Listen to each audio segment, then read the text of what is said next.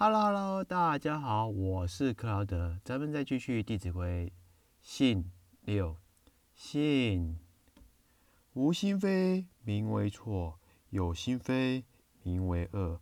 故能改，归于无。唐掩饰，真无。嘿嘿，你看看这段话，是不是跟我们孔老夫子所讲的“知错能改，善莫大焉”？想想在历史的长河中，有几个不错的典范，也值得我们的效法。例如周楚除三害，这个典故是值得真的我们。去学习，大家都是平凡人，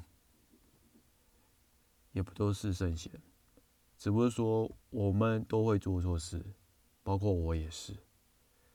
你能不能够丢下面子，低声下去，去承认自己的错误呢？当今所有这个社会，大部分人对这样的举动是不敢去面对的。甚至觉得是一种羞辱，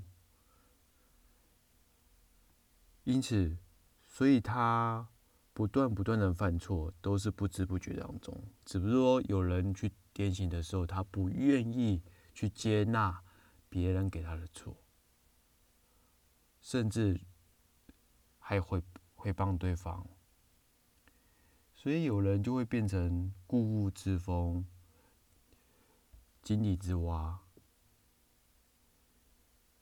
我们要相信，别人会指导我们错误，是因为他看到不一样的角度，而你看到的是另外一个角度。你有没有一颗包容的心去对待每一个人？这是很重要的。